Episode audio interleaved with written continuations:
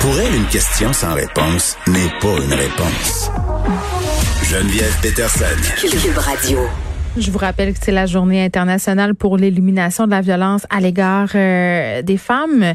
Et on parle tout de suite avec Manon Monastès, qui est directrice générale de la Fédération des maisons d'hébergement pour femmes, qui a lancé lundi une campagne de 12 jours d'action contre la violence faite aux femmes. Madame Monastès, bonjour. Bonjour. Euh, tout d'abord, euh, comment ça se passe dans les maisons euh, d'hébergement? Là, on s'est parlé quelques fois depuis le début de la pandémie. On sait que c'était difficile, mais en ce moment, est-ce que ça va mieux? Oui, ça va quand même mieux, mais on n'est pas revenu à, avant la pandémie. Là, notre taux d'occupation, c'est encore en dents de donc ça démontre que les femmes ont encore beaucoup de difficultés à pouvoir avoir accès à nos, nos services où il y a certaines qui pensent que euh, ils, peuvent contracter euh, le virus en maison d'hébergement. Je veux rassurer euh, vos auditeurs et vos auditrices à savoir que toutes les maisons ont pris des mesures sanitaires et suivent le plan de la direction de la santé publique. Alors c'est tout à fait euh, euh, les femmes seront tout à fait en sécurité en maison d'hébergement, puis elles ne doivent pas hésiter à nous appeler ou à communiquer avec nous via les via les euh, les médias et au niveau des des réseaux sociaux. C'est ce que je voulais dire. Ben oui, parce que évidemment la façon de faire appel à vous pendant la pandémie, Madame Onassis, elle a dû changer parce que évidemment euh, ces femmes-là qui sont aux prises euh, avec des situations de violence conjugale euh, ne peuvent plus se manifester comme avant parce qu'ils sont elles sont pardon manifestement enfermées entre guillemets dans la plupart des cas avec leur agresseur à la journée longue à l'intérieur de leur maison. Oui, c'est ça. Alors, c'est le confinement euh, sous toutes ses formes. Et effectivement, nous, on a vu au niveau de nos réseaux sociaux, euh, Facebook, Twitter, euh, par courriel, c'est la, la, demande est, exponentielle via les, via les réseaux sociaux. Donc, on, on s'est adapté aussi. On a adapté adapté notre nos offres de, nos offres de services en fonction des demandes mais c'est vraiment euh, très particulier parce que on a toujours euh, communiqué directement avec les femmes et là, bien sûr, parce qu'elles n'ont pas. Vous voulez dire, elles vous appelaient? Comment concrètement? Ben, le, c'est que les femmes appellent SOS violence conjugale. SOS violence conjugale va les référer vers une maison d'hébergement où il y a de la place. Mm-hmm. Et euh, elles, euh, à ce moment-là, elles vont parler directement avec une intervenante qui va faire l'évaluation de la, la situation et évaluer la dangerosité aussi de la situation. Et euh, par la suite, ben ça va, elles vont être, euh, elles, elles vont être dirigées vers la maison, elles vont être hébergées alors ça, c'était le processus habituel parce que pour nous aussi, c'est très important de parler directement avec les femmes pour faire mm. l'évaluation de la situation. Mais en contexte de pandémie, on a vu les femmes tenter de trouver d'autres moyens puisqu'elles sont, elles étaient confinées euh, 24 euh, heures sur 24 avec euh, leurs conjoints violents. Puis on peut dire que là, on est dans la deuxième vague. Donc, oui, ça s'est amélioré un peu au niveau des demandes d'hébergement, euh, mais euh, il y a quand même euh, il y a quand même des freins. les conjoints violents, sont comme tout le monde, ils travaillent beaucoup. Il y a beaucoup de télétravail ou ils sont pas retournés au travail ou ils ont perdu leur emploi ou comme tout le monde. Alors, on n'est pas revenu là au même au même nombre de demandes de services qu'on avait avant la pandémie et ça, bien sûr, ça, ça nous inquiète. Donc, il y aura encore des femmes euh, qui, qui, ont de la misère à avoir accès à vos services à cause de la situation que vous venez de décrire. C'est ce que je comprends. Oui, Bon. Euh, une des choses qui est particulière euh, cette année, Madame Monastis, euh, dans le cadre de ce deux jours d'action, c'est que la fédération vous lance un appel aux hommes. quand on parle d'hommes et de violence conjugale, souvent on est du côté agresseur. Là, quand on en parle, là, vous vous appelez les hommes qui peuvent être témoins de situations de violence, de comportements inacceptables. Pourquoi vous avez décidé de les interpeller cette année? Ben, parce que les hommes, euh, oui, une partie des hommes euh, font, font, sont au cœur du problème, mais les, tous les hommes sont ils, sont ils font partie de la solution et mm-hmm. heureusement ce sont pas tous les hommes au Québec là qui euh, sont des, des hommes qui ont des comportements violents.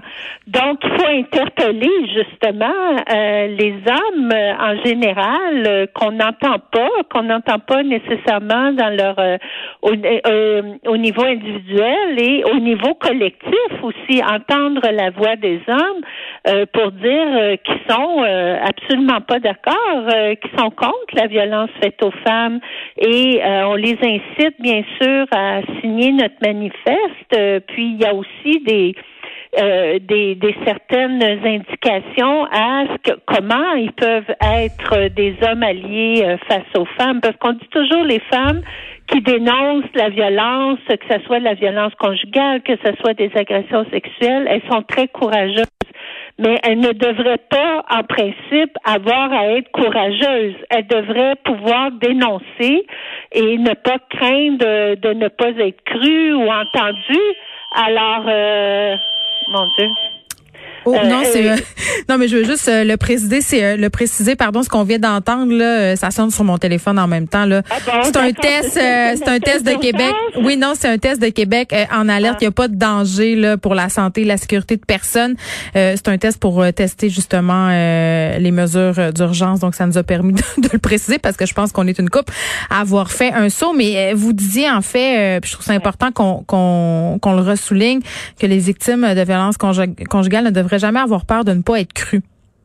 Exactement. Exactement. Et ça, euh, et, et nous, ce qu'on voit en maison d'hébergement, c'est de plus en plus des hommes, des pères, des des, des amis, euh, des collègues de travail euh, qui nous appellent et qui nous disent ben moi je soupçonne que ma ma sœur, ma collègue vit de la violence et de la violence conjugale, mais aussi des, des peut-être des, des, agressions de du harcèlement en milieu mm. de travail, des agressions sexuelles et je me demande qu'est-ce que je peux faire?